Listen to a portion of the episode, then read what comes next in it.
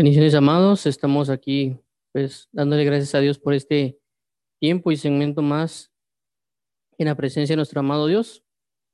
Estamos en este tiempo llamado leyendo el libro de la ley de Dios. Y prácticamente lo que hacemos en este espacio es tener el mismo sentir o buscar tener el mismo sentir que tuvo en su momento eh, Nehemías y Esdras y los demás sacerdotes que estaban ahí, que decía, y leían en el libro de la ley de Dios claramente y ponían el sentido de modo que entendiesen la lectura. Entonces, eh, ese es nuestro sentir realmente, buscar leer su palabra y también asimismo, pues, buscar transmitir una verdad de parte de Dios. Por eso lo que hacemos es leer y luego leer, lo que hacemos es comentar lo que, lo que, lo que leímos o ya sea después de leer, lo que hacemos es dar una enseñanza, una exhortación, etcétera, para que podamos pues compartir de la palabra de nuestro amado Cordero de Dios. Así que vamos a iniciar, eh, también tomando en cuenta que estamos leyendo ahorita el Lucas capítulo 10, o, o realmente estamos enfocándonos en el libro de Lucas completo. Eh, ya con anterioridad hemos terminado de leer el libro de Mateo, eso lo pueden ver, está subido en YouTube. Y pues vamos a, a orar para iniciar este tiempo.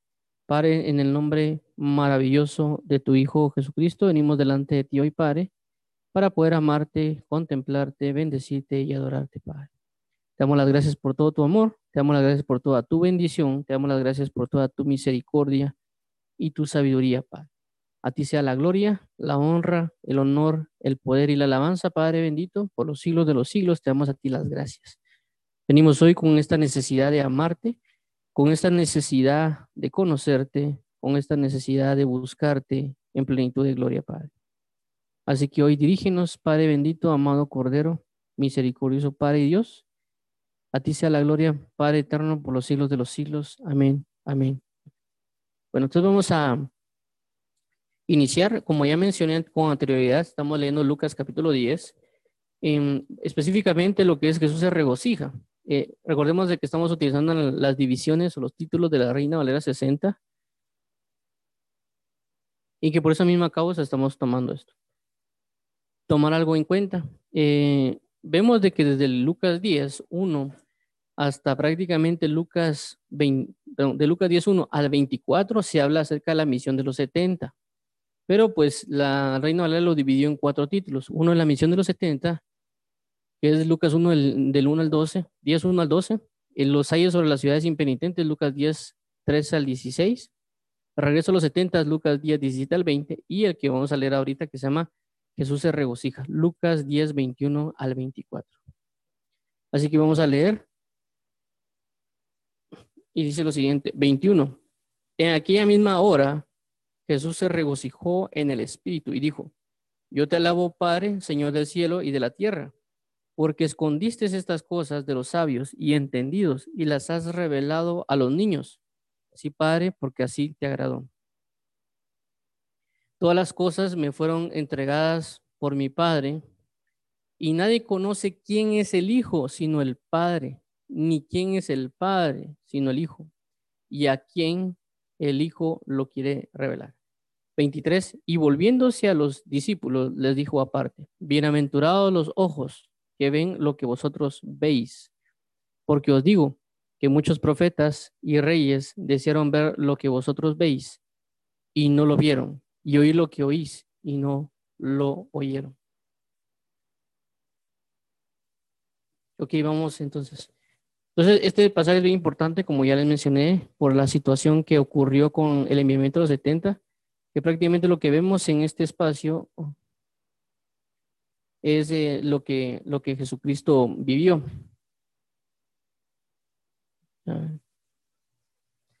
Es lo que Jesucristo aconteció en diferentes momentos.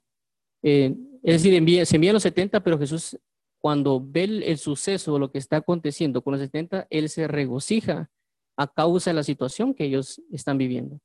Es decir, Jesús no fue prácticamente como a veces nos ha pasado, tal vez con, con jefes, con maestros, etcétera, que a veces hasta algo bonito hace uno y no le, no le prestan atención en lo más mínimo de lo que pasó. Dicen, ah, qué bonito, y ahí lo desprecian. Es decir, Jesús sí se va a regocijar o se regocija por las cosas que pasan en nuestras vidas, por nosotros cumplir con su voluntad. Y eso es lo que tenemos que tomar bien en cuenta nosotros en todas estas situaciones, de que a pesar de que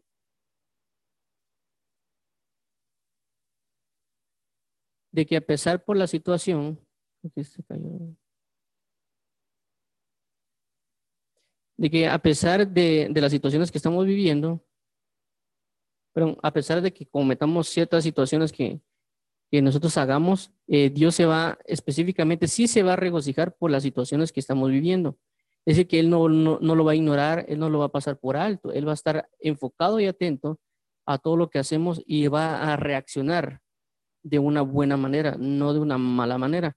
Y eso tenemos que tomarlo muy en cuenta porque es bien importante cuando conocemos nosotros a Dios y sabemos de que si hacemos su voluntad, tenemos que tener la fe también y la certeza de que Él está cumpliendo con su obra, está cumpliendo con, con muchas cosas. Jesucristo está regocijando por, por la voluntad que nosotros estamos haciendo, por las cosas que estamos siguiendo en su voluntad. Y es bien importante, vuelvo a resaltarlo, porque a veces nosotros hacemos cosas y él piensa uno que él no mueve ni un, ni un pelo, ni un dedo con respecto a eso. Pero vemos aquí, y por eso lo especifica, Jesús se regocija. Entonces, pero vamos a ver un poquito más acerca de esto. Dice, en aquella misma hora Jesús se regocijó. Vuelvo, tomemos algo bien en cuenta aquí, bien importante mencionarlo. Y es el hecho, creo que está muy lento.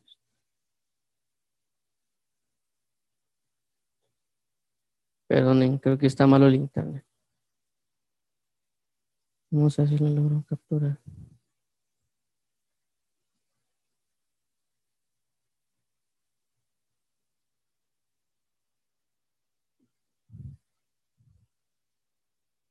Ok.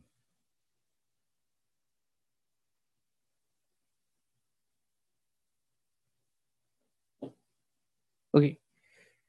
Bueno, entonces, como vuelvo a resaltar, es algo bien importante la palabra regocijo, porque el regocijo va más allá que una alegría, el regocijo va más allá que un gozo, el regocijo realmente es algo eh, sumamente impresionante y sumamente importante y como le vuelvo, es mucho más impactante el regocijo o inclusive el jubileo es más grande, el júbilo es más grande que el regocijo. Entonces sabemos en, este momento y, en esta pauta que Jesús lo que hace eh, específicamente es regocijarse.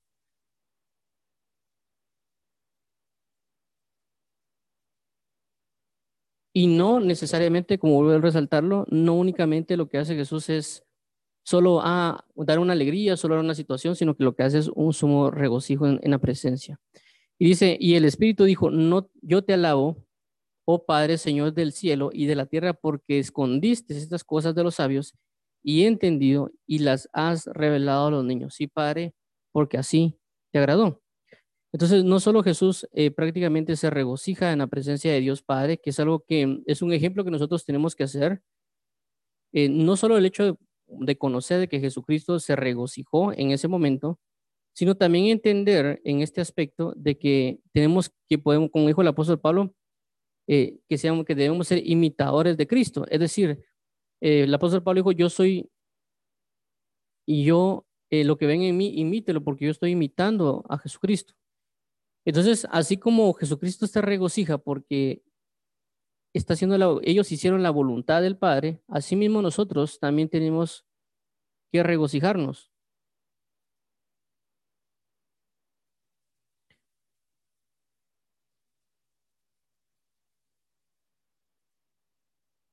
Asimismo, nosotros tenemos que regocijarnos porque realmente se está haciendo y se está cumpliendo su voluntad en nuestras vidas. Pero como vuelvo a resaltarlo, tenemos que imitarlo porque a veces también alguien hace alguna situación pero nosotros no nos alegramos, sino que a veces tal vez mm, lo menospreciamos, tal vez los ignoramos, o tal vez como cuando están en el trabajo decimos, bueno, es que lo, tienen que lo tenía que haber hecho porque era su responsabilidad. Y realmente no nos damos cuenta de que no es el hecho de que sea su responsabilidad, sino que realmente es aprender a, agradecer por lo, lo, que alguien está haciendo. En este caso, por ejemplo, ¿por qué se habría de regocijar Jesús? Sino porque hicieron la voluntad del Padre, porque fue un enviamiento que les hizo y realmente lo hicieron, tal vez no, no de una plenitud, pero lo hicieron y eso provocó también la salvación y de que muchas personas también se entregarán al Evangelio. Entonces, de ese tipo de cosas es las que nosotros tenemos que aprender a imitar. No eh, menospreciar a las personas, no solo tomarlo a un lado. Inclusive esto puede ser con los hijos de muchas personas, que uno tiene que aprender también a poder alegrarse por cuanto los hijos que tal vez alguien tiene eh, está viviendo cosas y por consecuencia tiene que aprender a alegrarse por lo que el hijo hace, porque lo mandaron a hacer algo. Así que es importante esto, vuelvo a resaltarlo, y por eso mismo tenemos que aprender nosotros a buscar con todo nuestro corazón, imitar a Jesús de esta manera, aprendernos a regocijar cuando alguien haga algo conforme a la voluntad de Dios. Si mi amigo hace la voluntad de Dios y lo está haciendo porque yo le envío, yo me puedo regocijar en su presencia, en la presencia de Dios me puedo regocijar porque Él está haciendo lo que es del Padre. Eh, vuelvo a resaltar acá, en el pasaje también Jesús hace indicaciones y por eso vemos la manera que se regocija. Dice, yo te alabo, oh Padre, Señor del cielo y de la tierra. Entonces vemos una manera de cómo Jesús alababa también a Dios, es decir, no únicamente veamos a un Jesús como con cara de enojado o, a veces otros piensan con una sonrisa o situaciones así, sino que vemos las experiencias y las formas en las cuales Jesucristo se manifiesta. Y una de ellas es esta, es expresar, no solo alegrarse, ¿me entiendes? Sino que expresar con sus labios la situación que está viviendo con Dios Padre. En este caso dice, yo te alabo, oh Padre, Señor del cielo y de la tierra, porque escondiste y da el porqué de su alabanza, porque escondiste estas cosas de los sabios y entendidos y las has revelado a los niños. Entonces aquí vemos una alabanza de Jesucristo. Esto se puede convertir en un cántico prácticamente, ¿me entienden? A veces tal vez nosotros pues somos muy planos a la hora de, leer, pero vemos alabanzas, así como hay alabanzas de David, así como hay alabanzas de Moisés, aquí hay una alabanza de Jesús. Tal vez no tiene arpa, tal vez no tiene pandero, tal vez no tiene guitarra, tal vez no tiene instrumentos de trompeta, pero es una alabanza que expresa a Jesucristo en ese momento. Entonces uno tiene que aprender a alabar a Dios por las situaciones que uno vive, por las situaciones que pueden vivir, por ejemplo, como vuelvo a resaltar, los hijos de alguien, por ejemplo, si el hijo se graduó, si el hijo sacó bien un dibujo, aprender a alabar a Dios por lo que el hijo está haciendo y que el hijo también entiende que, que fue importante lo que él hizo. Como vuelvo a resaltar, a veces como que uno no, como que menospreciaron lo que alguien hace. Esto también a veces se ve en los trabajos como los, los jefes tal vez dicen, ah, no, es que él lo, ni modo, así lo tenía que hacer porque para eso le estoy pagando. Y no es de esa manera, por eso hay personas que se, se desmotivan en los trabajos, porque eh, no ven con una como agradecimiento, no ven un feedback, por así decirlo, o una retroalimentación de que lo que hicieron estuvo bien. Y por eso mismo, pues las, los, las personas se desaniman, ya no hacen bien el trabajo, y pues ahí también entran después los, los, las personas que ya no les quieren dar nada más, por así decirlo, de, eh, hay un conflicto interno dentro del trabajo por esas situaciones y tenemos que comprender de que es necesario una retroalimentación también. Y Jesús la hace, vuelvo a resaltarlo, y a veces tal vez no es como nosotros pensamos, pero sí Él hace retroalimentaciones. A veces eh, la retroalimentación de Él es sigue adelante, sigue haciendo, busca. Y le digo estas, les digo estas situaciones porque yo recuerdo que, pues, así como ahorita estoy haciendo en, en vivos acerca de la lectura. Yo antes lo hacía en la universidad y a veces me pasa, pues, eh, inclusive antes de, de, otras situaciones aquí, de que yo a veces ponía en los letreros de la universidad lectura de la Biblia por, eh, y están invitados a tal día para lectura de la Biblia y a veces no llegaba absolutamente nadie. Y pues yo seguía todos los días, o sea, pero cada semana para estar a la espera de, de que personas llegaran para la lectura. Y me di cuenta pues, de que yo perseveraba de alguna manera y, Dios siempre me motivaba, a pesar de que nadie llegaba, a hacerlo. Y, pero después trajo sus frutos, no que llegara más gente, sino que yo vi que hay un, como que un premio de parte de Dios de mi constancia. Eh, en este caso, la misma circunstancia. Eh, a veces tal vez me conecto y tal vez hay personas que, o sea, no, no llega ninguno, no se conecta a nadie, por así decirlo a veces. Pero no es el hecho que no se conecte nadie, porque sé también como esto que ha grabado, pueden personas conectarse y verlo en otro momento. También estoy iniciando en, ya llevo aproximadamente tras unos nueve meses, más o menos, dos, ocho, está transmitiendo, pero no hay que perder el ánimo. Y a veces tal vez uno se desanima a decir, mire, no, entró nadie, o no estoy creciendo en las redes, o cualquier otra circunstancia. Pero ahí es donde Dios a veces uno le pregunta, mira, Señor, ¿qué está pasando? Usted hace unas cosas mal, está pasando esto, lo otro. Y el Señor le dice a uno, mira, sigue adelante, continúa, ten fe. Entonces Dios está dando una retroalimentación y uno a veces tiene que darse cuenta de esas retroalimentaciones que Jesús hace y que tal vez uno se está alegrando por esas cosas, pero uno no se está alegrando por eso y a veces por cuanto uno tal vez no oye a Dios, a veces envían a otra persona para que le digan algo de eso. Yo recuerdo también una, una de esas, una persona me dijo, eh, me dijo, mira, te felicito por lo que estás haciendo. Entonces, me se dado cuenta que no estaba entrando nadie, pero me dijo, mira, te felicito porque si lo estás haciendo para Dios y, yo me emociono, él, porque lo estás haciendo para Él, ¿cuánto nomás Dios eh, se va a alegrar por lo que estás haciendo? Y a veces uno como que no, no reacciona pues en ese, en ese aspecto, uno piensa que ahí está Dios y como que no le pone una atención en nada. Pero recordemos también de que a veces esas cosas las hace Dios porque la Biblia dice, si en lo poco menos fiel, en lo mucho te pondré. Y a veces nosotros como no miramos las situaciones que acontecen, que, que cambia o que se manifiesta, nosotros no, no le ponemos importancia o lo dejamos de hacer sin entender las situaciones que se manifiestan. En uno, de los ejemplos, por ejemplo, es cuando hay un, hay un predicador que era evangelista, que ya murió, por cierto, que se llama Rihab Bonke, o no sé si dije bien el nombre, él prácticamente es un evangelista que cuando predicaba en África, había millones, eh, literalmente se convertían millones de, de, personas del África, eh, a veces hasta tres millones de personas se convertían o por lo menos que levantan la mano, y estamos hablando de que eran tres millones, imagínense cuántas personas más llegaban a cerca de los tres millones, tal vez no todos aceptaban, tal vez llegaban unos cinco millones, pero se convertían en tres millones, pues. Pero cuando cuentan el testimonio, como él comenzó, se dan cuenta de que no llegaba casi nadie a la, a la prácticamente a las, a las, a, las predicaciones. Pero no es que Dios no lo estuviera apoyando, pues inclusive él dice que él llegó al, al, al estadio, a veces él ni era conocido y pues predicó y, se, y no había casi nadie de personas, pero también sí hubo unas personas que se sanaron y pues eso provocó después que llegaran más. Pero él no comenzó con 20 millones de, una vez, pero él estuvo con confianza, estuvo cada día eh, sirviéndole y siéndole fiel en lo poco, pero Dios, como vuelvo a resaltar, se da cuenta de las cosas y por consecuencia después lo puso Dios en lo mucho. En este mismo caso, vuelvo a resaltarlo por el regocijo de Dios y Dios alaba al Padre. Es decir, que en estos momentos, si ustedes hacen la voluntad de Dios en el momento que la están haciendo o cuando Dios los envía a hacer algo y ustedes concluyen esa meta, Dios se va a regocijar.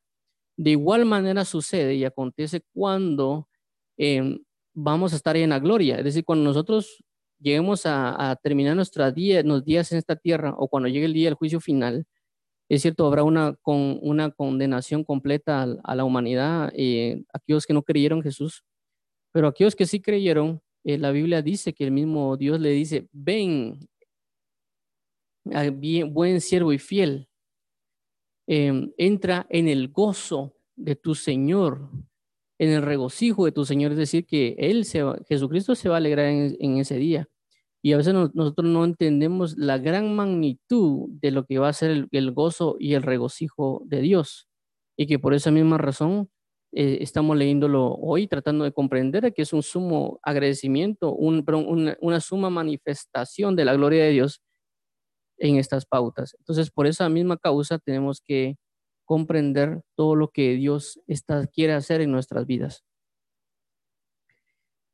Eh, y entendamos eso, que Dios no, no pasa de largo las cosas, así como lo que acabamos de eh, ver en la, en la oración que acabamos de, leer, que acabamos de realizar a, a las 8 hoy de que Jesús se daba cuenta de la aflicción también del pueblo y también él actuó, pero como vuelvo a resaltar a veces por nosotros no prestar atención a lo que él está haciendo, por consecuencia no sucede absolutamente, aparentemente no hay una reacción del lado nuestro, ya sea en alabanza o adoración.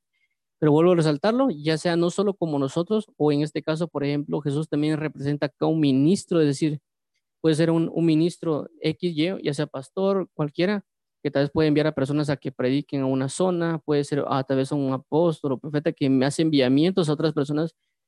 También esa persona te tiene que aprender a regocijar en la presencia y alabar a Dios por causa de lo que acaban de acontecer, la maravilla que están haciendo. Y nosotros también alegrarnos juntamente con ellos porque fueron a hacer la obra y regresaron con victoria y alegrarnos, compartir esa alegría de que alguien está haciendo la obra de Dios y no necesariamente amargarnos porque es que ese hermano está haciendo la obra de Dios y yo no la hago. Más bien yo regocijarme porque él lo está haciendo y que Dios, Dios lo bendiga y lo guarde. En un momento Dios me va a usar, pero por consecuencia también tengo que prepararme y continuar. Ahora veamos em, el siguiente verso que es, todas las cosas me fueron entregadas, 22, perdón, perdón, oh, perdón, voy a regresar al 21, ya me acordé algo. Dice, porque escondiste estas cosas de los sabios y entendidos y las has revelado a los niños. La pregunta es, ¿qué cosas? Pues dice aquí, otra vez, porque escondiste estas cosas. La pregunta es, ¿qué cosas? Cuando habla de estas cosas, hablamos de muchas situaciones como la que son la liberación de demonios, la predicación del Evangelio y otras muchas cosas más, que Dios no se las dio a los sabios entendidos. ¿Quiénes son los sabios entendidos? Regularmente podemos hacer mención acá de tal vez los escribas, los fariseos, los rabí, etcétera, que había en ese tiempo. Ellos eran hasta cierto punto sabios y entendidos, pero no se lo quiso revelar Dios a ellos. O algunas personas que pueden ser sabias. Si lo trasladamos a este tiempo, podemos decir, ah, no, es que esa persona se graduó de Harvard, esa persona se graduó de, de Oxford o alguna otra universidad extraña. Y que uno puede decir, ah, qué importante es esa persona. Pero Dios no lo va a revelar necesariamente a esa persona. Dios va a buscar a niños. Cuando hablamos de niños, cuando dice y, la, y las has revelado a los niños, cuando hablamos de niños ya especificamos con anterioridad lo que puede representar un niño. Un niño puede representar una inocencia, un niño puede representar una fe realmente entregada, plena, porque regularmente un niño lo que tiene es una gran fe, más que un gran entendimiento, más que una gran sabiduría, puede tener un niño una gran fe. Pues, un niño también puede representar en la Biblia una, heredad, pero también una esclavitud. Lo que ya hemos mencionado cuando dice em, que un niño o el heredero, cuando el niño en nada difiere del esclavo, son uno mismo. Entonces, ¿qué representa acá cuando dice, y las has revelado a los niños? Es decir, aquellos que se sujetan a un señorío de Dios, aquellos que se meten bajo el señorío de Cristo, ellos prácticamente son a quienes se les van a revelar esos misterios, esas manifestaciones de gloria, esa, ese punto de que son enviados y regresan con regocijo diciendo, los demonios se, se nos sujetaron. Y que Jesús les diga, no se alegren de que los demonios se los sujeten, sino de que su nombre está escrito en el libro de la vida. Entonces un niño puede, como vuelvo a saltarlo, representa muchas cosas. Un niño también la Biblia menciona que un niño es inocente en la manera de pecar. Por eso el apóstol Pablo dice, sed como niños en la manera de pecar, pero ser maduros en la manera de guiarse en, en, la, verdad. Entonces un niño representa muchas cosas en, en este evangelio. Por eso Jesús dice, no se lo dices a los entendidos y a los sabios, sino se lo revelaste a los niños, una revelación, algo que salió del oculto. Un niño se sorprende por las cosas que le brindan. A veces ya los adultos son un poco ásperos por muchas cosas que vivieron, pero no perdamos esa inocencia que Dios quiere que tengamos. Em, dice, sí, Padre, porque así te agrado. Entonces, si nosotros queremos revelaciones de Dios, queremos manifestaciones de Dios, queremos muchas cosas, tenemos que tomar la actitud de un niño. La actitud de niño y también inclusive una, una capacidad de perdón muy, muy dada a perdonar y demás situaciones, una inocencia en cuanto al pecado, es decir, el, el niño a veces ni siquiera puede conocer o entender lo que está, que es pecado, ¿me entienden? Un niño puede venir y está tal vez en un lugar donde están hay manzanas y el niño la agarra porque piensa que son gratis, se la come. La que pega el grito en el cielo es la mamá que dice, no, ¿por qué niño? ¿Por qué agarraste? ¿Por qué te comiste la manzana? Si hay que pagarla. El niño no tiene ese entender, ni, ni tal vez ni supo que hizo mal a la hora de agarrar esa manzana.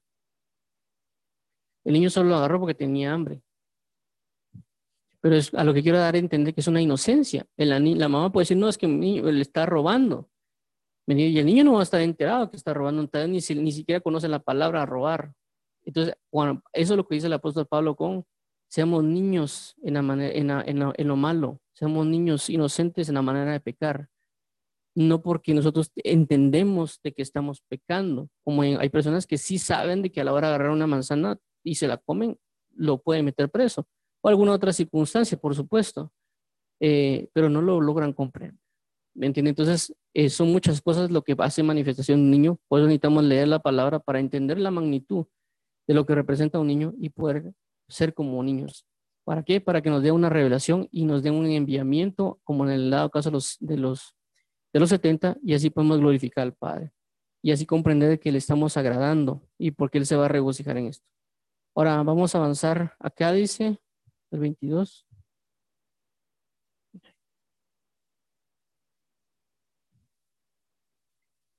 Veintidós. Todas las cosas me fueron entregadas por mi Padre y nadie conoce quién es el Hijo sino el Padre ni quién es el Padre, sino el Hijo y aquel a quien el Hijo lo quiere revelar.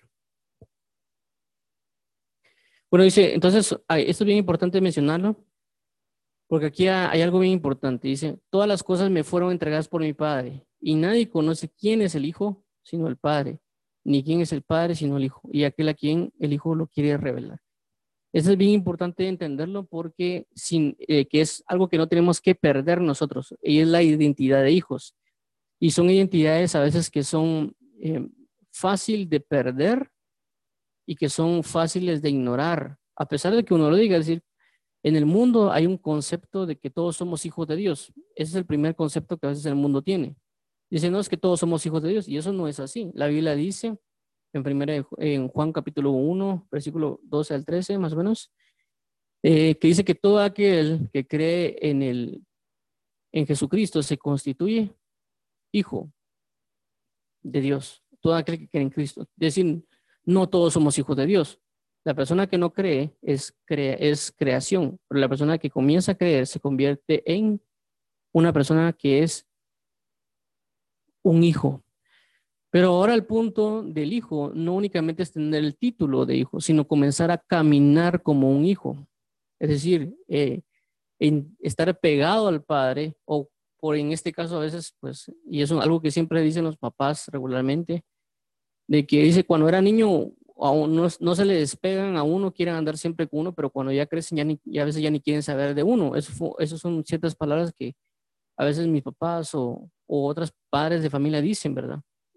Porque el niño crece y a veces nosotros nos pasa de la misma manera de que a veces cuando estamos comenzando en el Evangelio queremos estar siempre pegado a Dios, siempre eh, delante de Él, a donde quisiera Dios, va, vamos.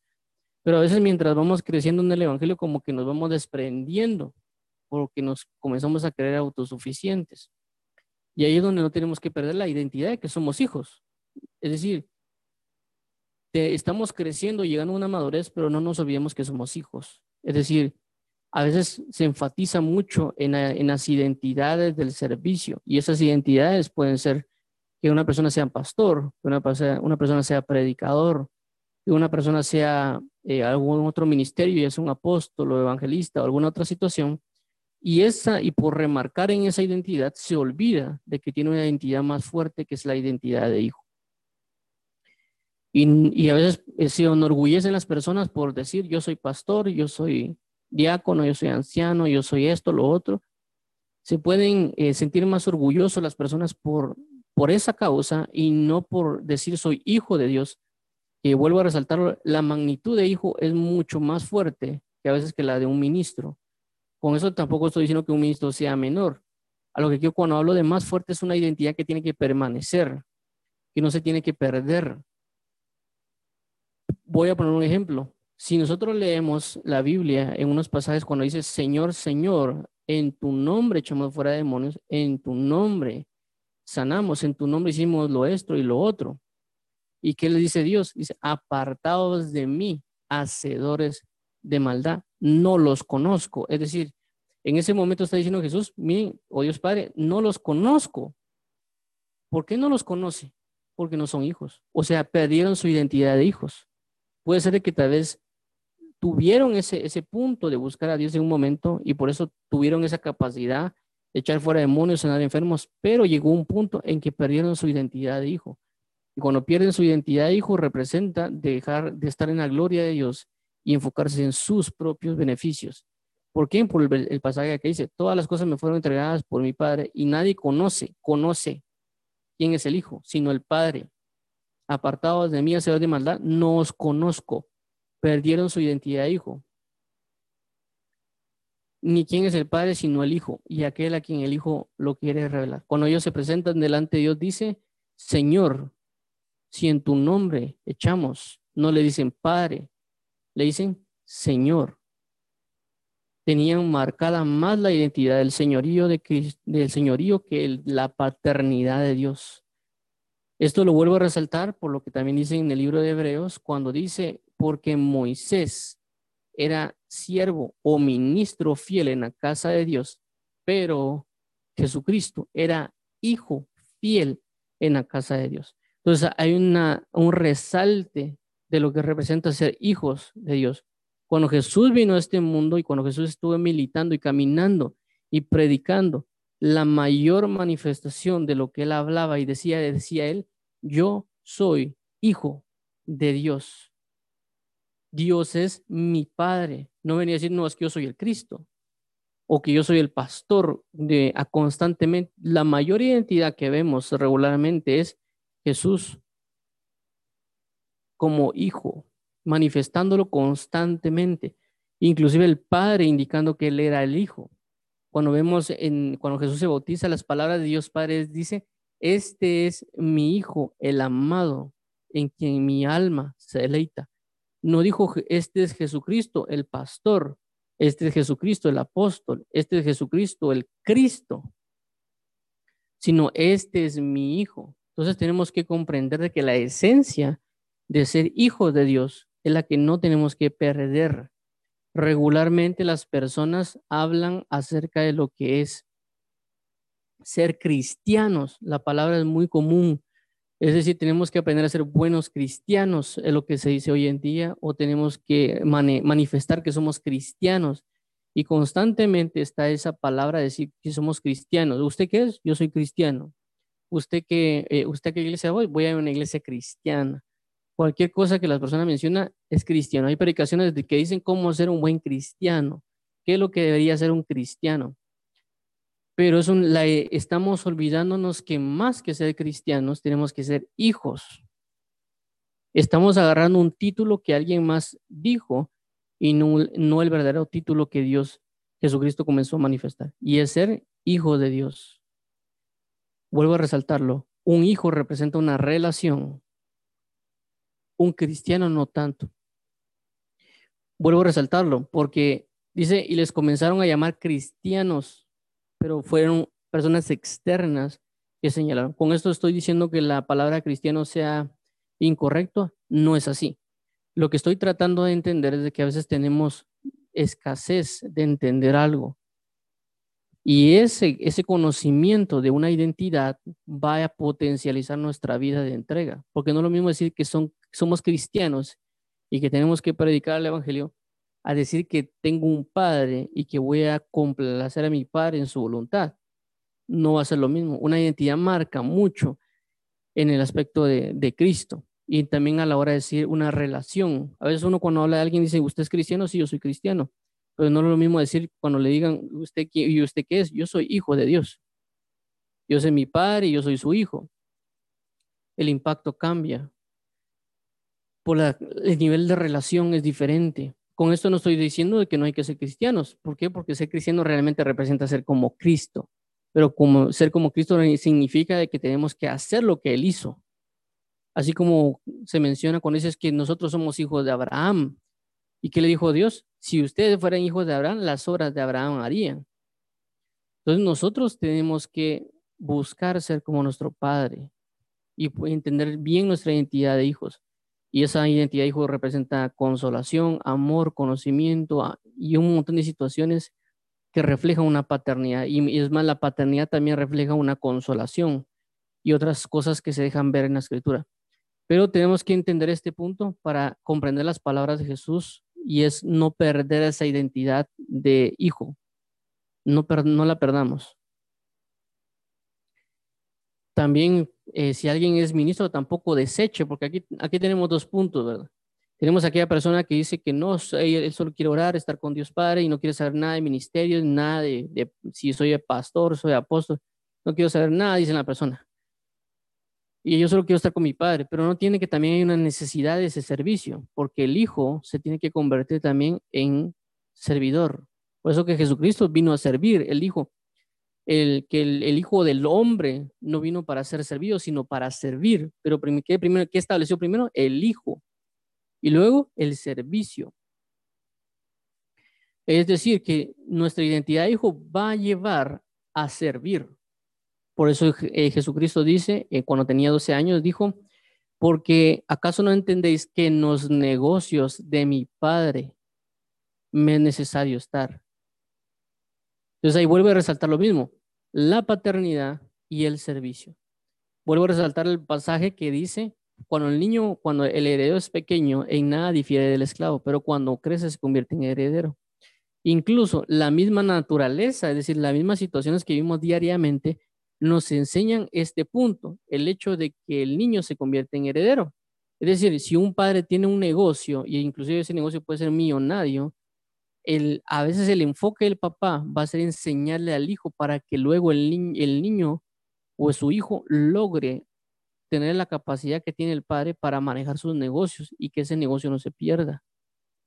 Ya inclusive si tal vez no es un gran negocio, sino que puede ser un negocio pequeño, también se puede manifestar. Yo conocí a una persona también que él el papá dice que vendía quesos y crema y no sé qué, y prácticamente el papá les dejó un local a los, a los hijos, les dejó el oficio, y prácticamente uno de los, de los señores que, era hijo de ese, señor, de ese padre de familia, eh, dice que él tuvo prácticamente, man, siguió manteniendo ese negocio. Y él, las palabras que él me decía, mira, me dijo, mira, mi padre me dejó este negocio, me dijo él. Yo, lo, yo sigo manteniéndolo porque él me enseñó y yo, por causa de lo que él me enseñó, vivo de este negocio. Y no solo eso, me dijo él, sino que eh, me, me resaltó el pasaje que decía de que nosotros tenemos que no ser siervos inútiles, porque dice que el siervo inútil hace lo que le piden. O también del talento, cuando dice que le da el talento y la persona lo esconde sino que dice, mira, yo multipliqué mi talento, yo no fui siervo inútil, es decir, yo hice más de lo que me pidieron mi padre y también multipliqué, porque mi padre tenía esto, yo lo, yo lo, yo produje esto otro más, yo dupliqué lo que mi padre me dio. Es decir, él no solo fue un hijo, porque cuando estaba eh, trabajando, el padre le enseñaba y por, en, en, ese momento era un empleado, el niño.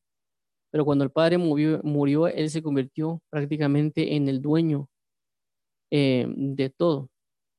Eso es bien importante resaltarlo, por lo mismo lo que habla aquí Jesús, todas las cosas me fueron entregadas por mi Padre, porque el Padre sabía la capacidad que tenía el Hijo y sabía que lo ponía a poner en sus manos. Y nadie conoce quién es el Hijo sino el Padre, ni quién es el Padre sino el Hijo, y aquel a quien el Hijo lo quiere revelar. Esto nos va a entender muchas cosas, vuelvo a resaltarlo, con lo que representa la magnitud de conocimiento en una entrega de Padre Hijo, pero también lo que representa cuando entran en el negocio. De esta misma manera es el caso cuando habla de conocimiento y lo vuelvo a resaltar. Eh, en mi caso también yo pues trabajé con mi padre porque mi padre era, eh, era vendedor porque ahora ya no se dedica a las ventas, ya dejó de vender pues por otro tipo de negocios. O bueno, en parte todavía trabaja en ventas, pero no tanto como antes. Entonces él tenía un local en el, en el mercado y prácticamente yo, la aproximadamente ocho años, a veces lo acompañaba a vender.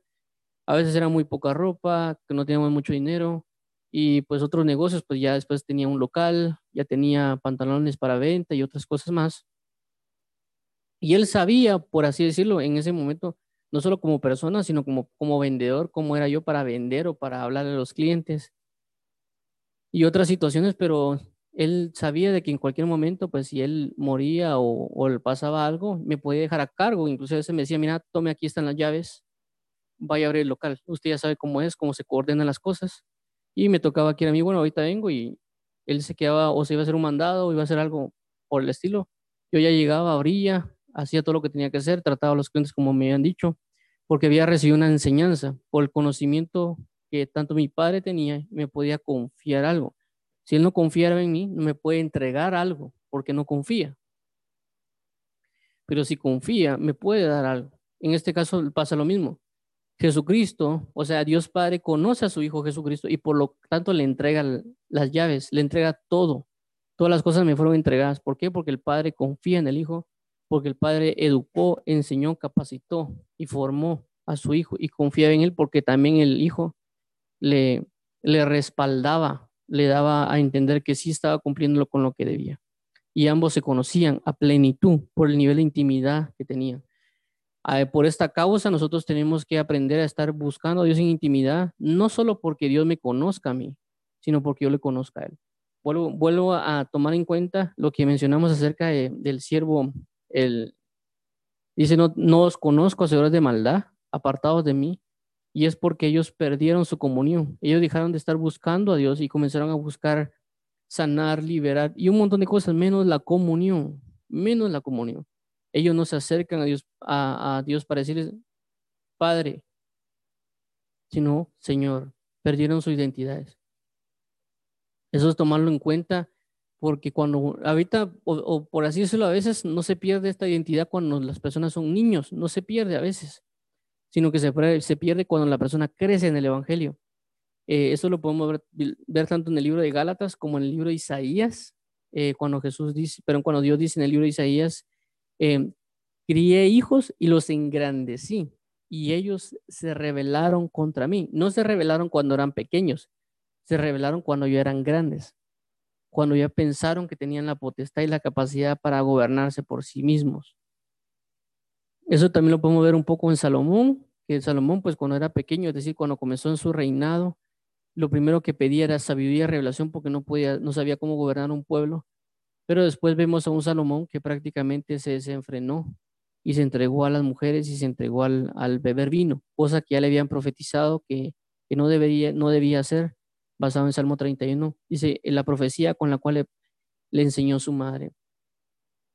Así que no perdamos nuestra identidad hijos, porque si nosotros nos mantenemos en esa identidad, Dios nos va a dar muchas cosas, más que solo el hecho de ser ministros, por así decirlo. Es decir, si alguien va a ser ministro o es ministro, no pierda su identidad hijo.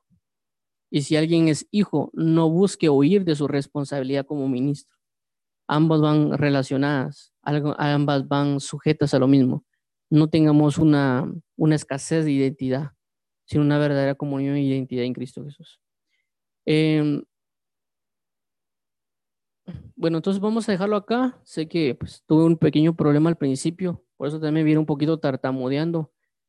Eh, se bien, me cayó la red, la red y unas otras cosas más y eh, tuve que tratar de ponerme ahí en, las diferentes redes sociales donde estoy transmitiendo, pero ahí la dificultad y la, la tartamudez en varios aspectos. Em, y damos, vamos a dar gracias a Dios por prácticamente este tiempo que nos otorgó y nos sigue otorgando. Y asimismo también, pues vamos a, vamos a orar para darle gracias a Dios por, por lo que nos acaba de, hablar o enseñar y pues tengamos esto en cuenta, muy en cuenta, no perdamos nuestra identidad, de hijos. No perdamos nuestra identidad eh, o no queramos olvidarnos del, ministerio prácticamente que Dios nos ha otorgado, sino busquemos a nuestro amado pastor con todo el corazón, con todo nuestro ser y démosle gloria por cuanto Él es Dios y busquemos conocer la intimidad como hijos. Tengamos bien marcado nuestra identidad de hijos por lo que un hijo puede hacer. Y el hijo lo que puede hacer es correr a los brazos de su padre, a recibir consuelo, a recibir consejo, a recibir apoyo. Y también asimismo el padre cuando ve que el hijo está en una situación difícil, el mismo padre se acerca a preguntarle qué es lo que necesita. Así que tengamos confianza, por eso la misma palabra dice acercados con confianza al trono de la gracia para el oportuno socorro. Así que vamos a finalizar y vamos a orar. Padre, en el nombre de Jesús, venimos delante de ti con la necesidad de amarte, con la necesidad de de escucharte con necesidad de cumplir tu palabra y tu misericordia. Ayúdanos, por favor, amado Cordero, Dios vivo, a poder ser fieles y para poder obedecerte con todo el corazón. Te damos las gracias a ti, amado Padre. Bendice a todos los que nos oyen. Guárdalos, socórrelos, fortalecelos y establecenos en la verdad. Te pedimos en el nombre maravilloso de tu Hijo Jesucristo que gobierne la vida de todos nosotros y nos ayudes a caminar con diligencia en tu palabra y en tu bendición. Gracias, amado Padre. Bendice a los que nos oyen, guarda sus caminar, guarda sus oídos. Ayúdanos que tu palabra quede sembrada en nuestro corazón y podamos seguir adelante en tu gloria y en tu bondad. En el nombre maravilloso de Cristo Jesús. Amén y amén. Bendiciones a todos. Em, recordemos pues que estamos transmitiendo en diferentes redes sociales, tanto Facebook, Twitter, YouTube, Instagram, Twitch, BK, Castbox, eh, The Live, etcétera y pues compartimos también contenido en otras redes sociales.